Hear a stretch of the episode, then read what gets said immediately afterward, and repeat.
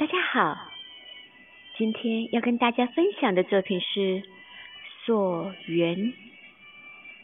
有一种鲑鱼，幼小时成群的游出河岸地带，顺流而下出海；成熟之后，又成群的逆流而上，回归河源，在那里交配、产卵、历劫而亡。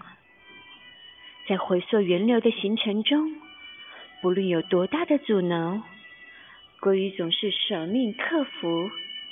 有时受阻断崖，便从水中腾跃入空，直到跃跃岩上的河段，继续溯流归源，回到原产地，完成生命之旅，也交代传递了生命的使命。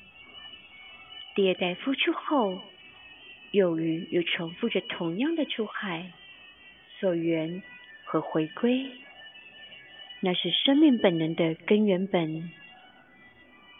故事上有两句：“胡马依北风，玉鸟逐南枝。”胡马来自北地，无论身在哪里，也能从风里去辨别来处方向。